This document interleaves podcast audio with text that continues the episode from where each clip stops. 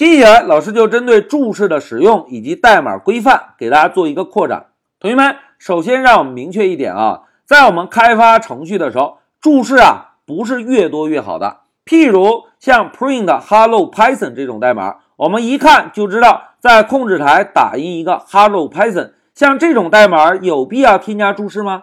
是不是根本就不需要，对吧？在这里，老师要友情提示哟，同学们。之前啊，老师就碰到过类似的程序员，每写一行代码都需要在这行代码上方添加一个注释，每句代码上面都有一个注释。同学们，这个是一个非常不好的习惯，因为只有程序的初学者或者说小白才会干这种事情，每写一句代码都要增加一个注释，否则总是担心自己看不懂。同学们，大家注意啊，如果我们要养成了这个习惯啊。等我们走向工作岗位之后，我们的同事啊会一眼就发现我们只是一个程序的初学者，只是一个小白。所以大家务必要记住啊，在编写代码的时候，注释不是越多越好的。那有同学会问，哎，老师，那我什么时候应该添加注释呢？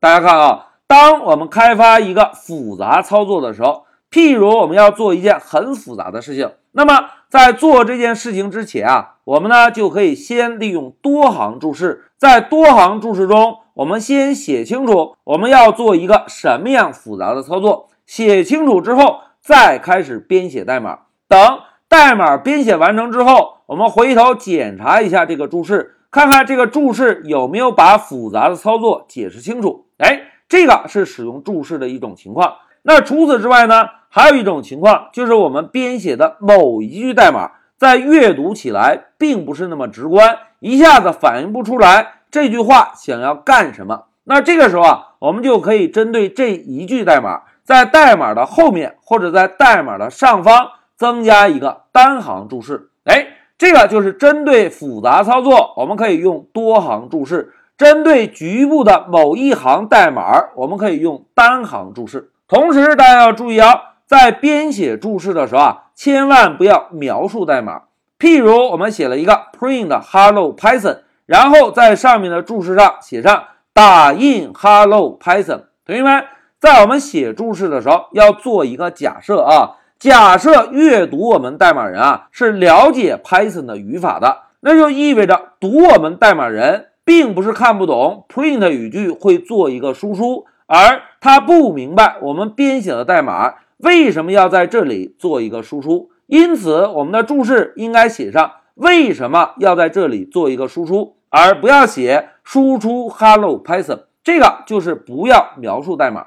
同时，老师要给大家介绍一下哦，同学们，当大家走向工作岗位之后啊，如果遇到一些正规的开发团队或者大公司，通常呢都会有代码审核的习惯。所谓代码审核啊，就是以周为单位。把整个开发团队的人聚集在一起，彼此交换代码，阅读对方的代码。那彼此交换代码的目的呢，就是要保证整个开发团队中的任何一个人都可以看得懂其他人写的代码。那现在同学们试想一下，假设我们开发时很快乐，只是高兴的写代码，而一行注释都没有。但是在代码审核的时候，我们的项目经理不明白我们代码到底在干什么事情，是不是就比较麻烦了？因此啊，为了避免出现这些不必要的麻烦，对于一些复杂的操作以及不是特别直观的代码，我们呢还是应该增加注释的。增加注释啊是一个好的习惯。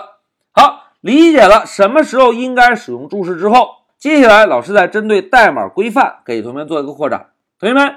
之前在给大家介绍注释的时候，老师讲过，单行注释的井号后面应该增加一个空格，对吧？如果我们要把注释写在代码的后面，我们还应该保证注释和代码之间至少有两个空格。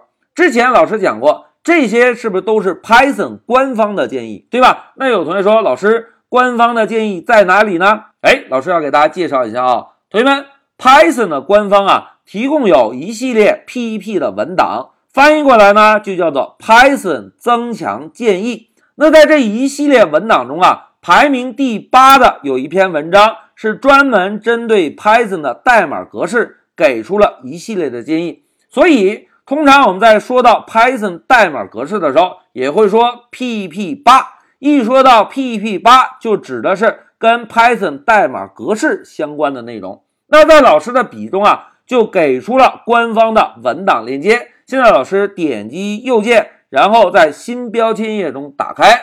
同学们看，现在打开的这个文档啊，就是 Python 官方针对 Python 代码的风格给出的一个详细建议。这里面呢，包括怎么样使用缩进，怎么样使用空格等等等等。但是同学们一看，哇，全是英文的，对吧？有的同学就紧张了。那现在我们再回到笔记啊，同学们，老师为了避免同学们紧张啊，在笔记中呢，同样给出了一个谷歌提供的关于 Python 代码风格的中文文档。那现在我们再点击这个链接，选择在新标签页中打开。同学们，打开之后啊，我们可以看到一个。Python 风格规范的一个中文文档，包括分号怎么使用啊，每一行的长度啊，大家看每一行不要超过八十个字符，对吧？等等等等啊，这篇文档中啊，介绍的代码规范还是非常完整的。但是在这里，老师要友情提示一下，同学们，我们现在是不是刚刚开始接触 Python？Python 还有很多语法我们并没有学习，因此老师给出的这两篇文档，大家可以暂时收藏一下。等我们后续随着对知识点的不断的增强，学习了越来越多的内容之后啊，我们可以不断的回顾一下这两篇文档，通过这两篇文档呢，增强一下我们代码的规范。在这里，老师要跟大家分享一句话啊，就是任何语言的程序员啊，编写出符合规范的代码，都是我们开始程序生涯的第一步。同学们要记住啊，只有写出了一个符合规范的代码啊。才能够让我们走向工作岗位之后，快速的融入到开发团队。只有写出了符合规范的代码啊，才能让开发团队中其他的程序员对我们认可。好，讲到这里，老师就暂停一下视频。